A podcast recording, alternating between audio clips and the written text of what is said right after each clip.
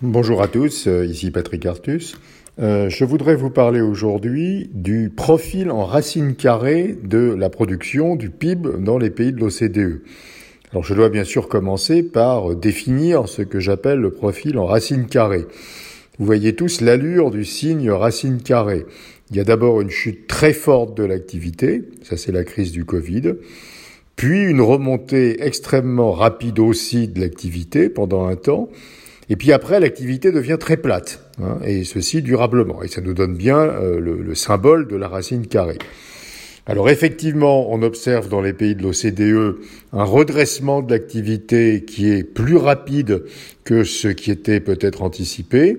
Euh, vous voyez les, les, les, les PMI, hein, les perspectives de production, les consommations qui, qui sont mieux, qui sont plus hautes que ce qu'on attendait. Et donc ceci explique la remontée rapide au début de l'activité.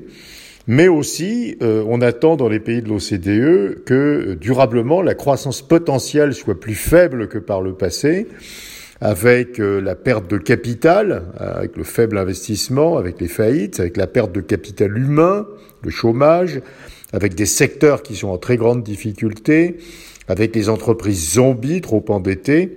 Et on arrive bien donc à ce profil euh, que j'appelle racine carrée de, du PIB hein, dans, dans le futur, en sortie de crise du Covid. Alors quelles sont les conséquences de ce profil bizarre hein, de, de l'activité?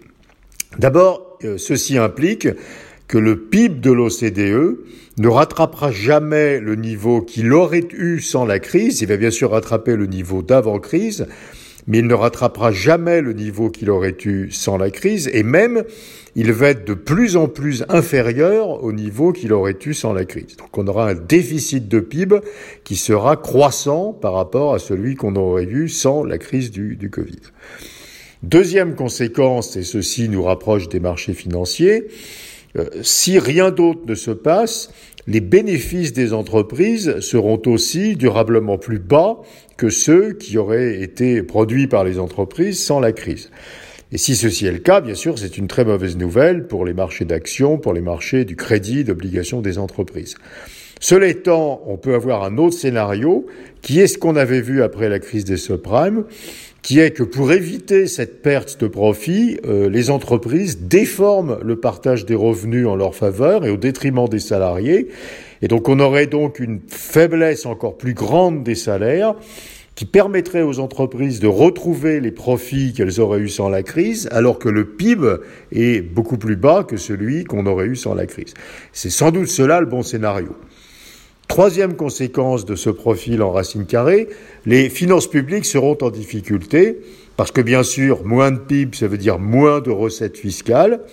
Et quand les banques centrales arrêteront de monétiser les déficits publics, 2022, 2023, euh, les États seront confrontés à cette perte de recettes fiscales et ils devront passer à des politiques budgétaires plus restrictives ou bien et c'est aussi ce qu'ils avaient fait après la crise des subprimes, ils devront augmenter la pression fiscale. Enfin, dernier point, bien sûr, s'il y a moins de croissance de long terme, s'il y a moins de croissance potentielle, la pression sur les banques centrales pour maintenir des taux d'intérêt bas sera encore plus forte qu'avant la crise, et donc on aura durablement des politiques budgétaires très expansionnistes hein, pour que les taux d'intérêt baissent d'au moins autant que la croissance potentielle est diminuée. Voilà, donc on voit les conséquences majeures de ce profil en racine carrée de la production après la crise du Covid, en particulier le pronostic d'une nouvelle baisse de la part des salaires dans le PIB, le pronostic malheureusement sans doute d'une nouvelle hausse de la pression fiscale, et le pronostic d'une politique monétaire très expansionniste, maintenant des taux d'intérêt plus bas encore que ceux qui étaient euh, produits, euh, qui étaient présents avant la crise du Covid. Merci beaucoup.